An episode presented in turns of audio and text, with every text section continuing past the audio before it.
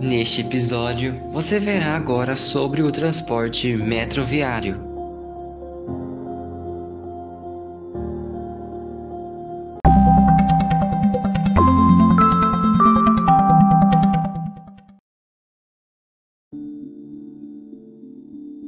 Metroviário, ou chamado metrô, metropolitano ou sistema de transporte subterrâneo de passageiros em área urbana com alta capacidade e frequência.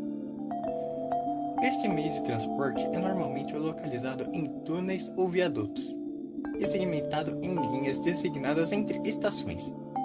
Utilizam como mecanismo um propulsor de múltiplas unidades elétricas sobre os trilhos, ou ainda usam pneus de borracha alinhados, levitação magnética ou monotrilho. O metrô tem muitas vantagens, pois está geralmente integrado a outros sistemas de transporte público e é muito utilizado graças à sua rapidez, eficácia e capacidade em transportar milhões de pessoas todos os dias.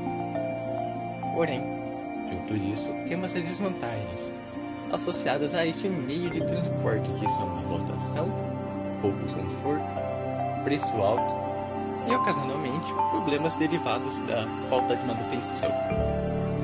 Atualmente, há linha de metrôs espalhada por todos os continentes, sendo que alguns dos principais centros brasileiros contam com serviço deste meio de transporte.